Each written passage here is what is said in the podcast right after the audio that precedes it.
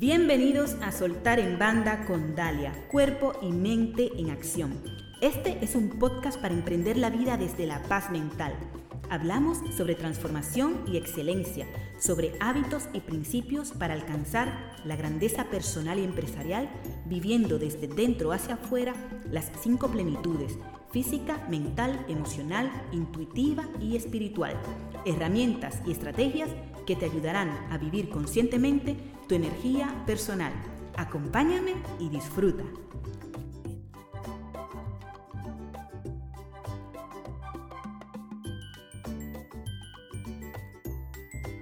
Hablemos de qué haces genuinamente por los demás. Sabemos que ser altruista es buenísimo para la salud. Hay estudios que han demostrado que hacer algo por los demás tiene beneficios para el sistema nervioso y cardiovascular y además te aporta beneficios para la salud mental. Cuando damos, cuando realizamos un acto de benevolencia, el cerebro segrega dopamina, que es un neurotransmisor que se considera el centro del placer.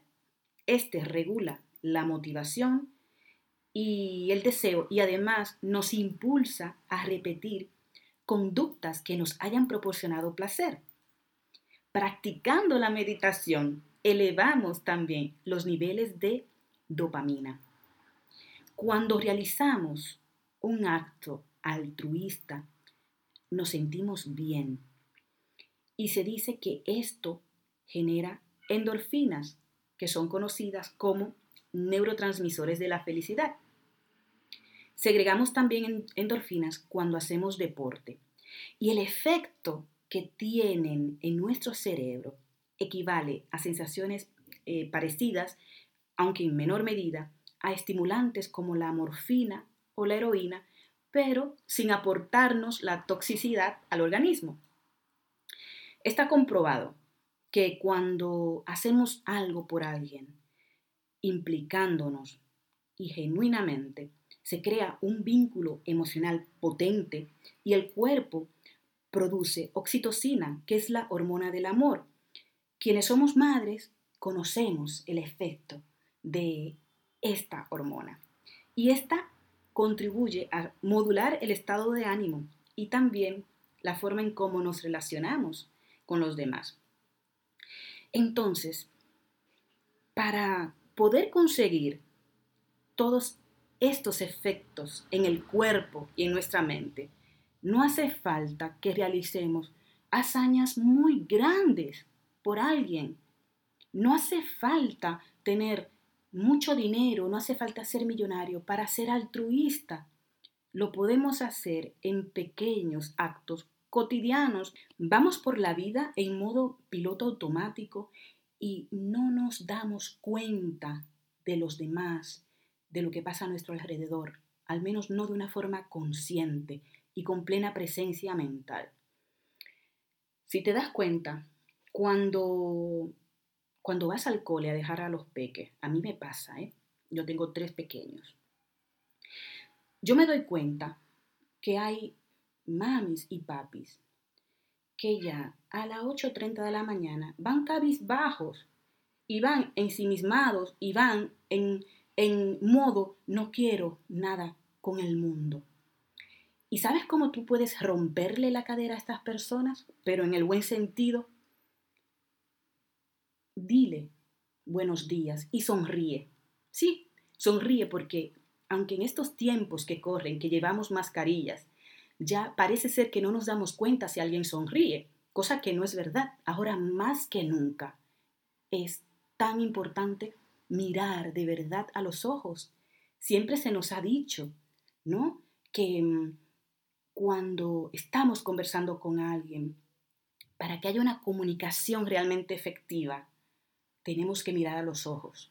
Pues ahora aún más, para saber si alguien nos sonríe miramos a los ojos y lo vamos a ver. En los, en los microgestos de los ojos sabemos cuando alguien sonríe. Pues ese puede ser un acto de amabilidad para alguien. Le puedes alegrar el día, saludarle, aunque le veas que va cabizbajo en sus preocupaciones, en su parloteo mental. En el supermercado, cuando cedes el turno a una persona en la cola de, la caja, y, pero cuando lo cedes auténticamente, no porque veas que la otra persona lleva solo dos productos en la mano. No, inténtalo la siguiente vez. Si tú llevas 10 productos y la otra persona lleva 8, cédele el turno y sea amable y te darás cuenta que esa acción que haces genuinamente te libera de la actitud autocentrada en la que estamos aferrados, en que solo pensamos en nosotros. Y tenemos que pensar y tenemos que actuar desde el corazón para poner nuestro mejor ser al servicio de los demás. Aquí no intentamos en vamos a cambiar el mundo, o sea, vamos a ir poco a poco. Yo no puedo cambiar el mundo, pero puedo hacer grandes cambios en mi pequeño mundo, en mi entorno, en lo más cercano. No voy a cambiar el mundo, pero puedo cambiar la forma en cómo veo a los demás, en cómo me preocupo por los demás y en cómo lo que yo hago impacta a los demás de forma positiva o negativa. Otro gesto amable, cotidiano, llama a alguien. Ahora en estos tiempos que todo va por mensajes de WhatsApp, de Telegram, de Instagram, de Facebook, de Twitter, de Clubhouse, haz una llamada. Dos minutos, tres minutos, cinco. Haz una llamada. Es tan importante que volvamos a conectar de una forma menos, mm, por así decirlo, digital, más auténtica otro acto de amabilidad, de hacer algo genuinamente por los demás, por las mañanas o al mediodía, cuando ves al, personal que trabaja para el ayuntamiento local, que brindan el servicio de ir en un triciclo y limpiar las aceras, para que nosotros, los ciudadanos, podamos circular seguros y en unas aceras limpias. Esta persona está sirviendo un propósito para ti. Está sirviendo un propósito, su servicio. Saluda a esa persona, a la que va en el triciclo, a la que va con, con el recogedor y la escoba. Sé amable, sé mejor persona. Para ser altruista, no necesariamente tienes que servir como voluntario en una ONG. Esta es otra forma de, de ser altruista, pero puedes ver que en el día a día, en las cosas cotidianas, es lo sencillo, en lo que tenemos a nuestro alrededor, podemos hacer por los demás grandes cosas y eso nos va a aportar beneficio a nuestra salud y a nuestra mente. Y lo más importante, y esto ya mm, lo hago aquí al final, aunque sea último, no es lo menos importante, lo interesante es que las cosas que hacemos por los demás de forma genuina, auténtica, altruista, no tiene por qué ser un escaparate para romper los ojos a los demás, como decimos en República Dominicana. Cuando hagas las cosas, hazlas siempre desde dentro hacia afuera, no por el no por, por lo que te va a reportar eh, de, cara a los demás, de que, del reconocimiento que te pueden dar los demás, de, de ser popular para los demás, de que hablen de ti y digan, oh, esta persona es altruista, es muy buena. No, no, no, no, no lo hagas por eso. Hazlo porque te sienta bien a ti y porque lo haces de verdad desde dentro. Yo os voy a contar una anécdota eh, en un momento muy duro de, mi vida, cuando falleció mi madre, ya hace 11 años, mi padre y mi madre viajaban cada seis meses a Estados Unidos y pasaban tiempo con, con el resto de mis hermanos. Y mi madre siempre venía con las maletas cargadas, ¿no? Y sabíamos que traía cosas para su entorno más cercano, las actividades que realizaba mi madre en aquella época, eran las relaciones sociales iban de, de dar apoyo a alguna familia que despedían a un ser querido, a esos encuentros de entre señoras eh, para, para orar, para alimentar el espíritu. Y sabíamos que, bueno, pues traía regalitos, cosas sencillas, ¿eh?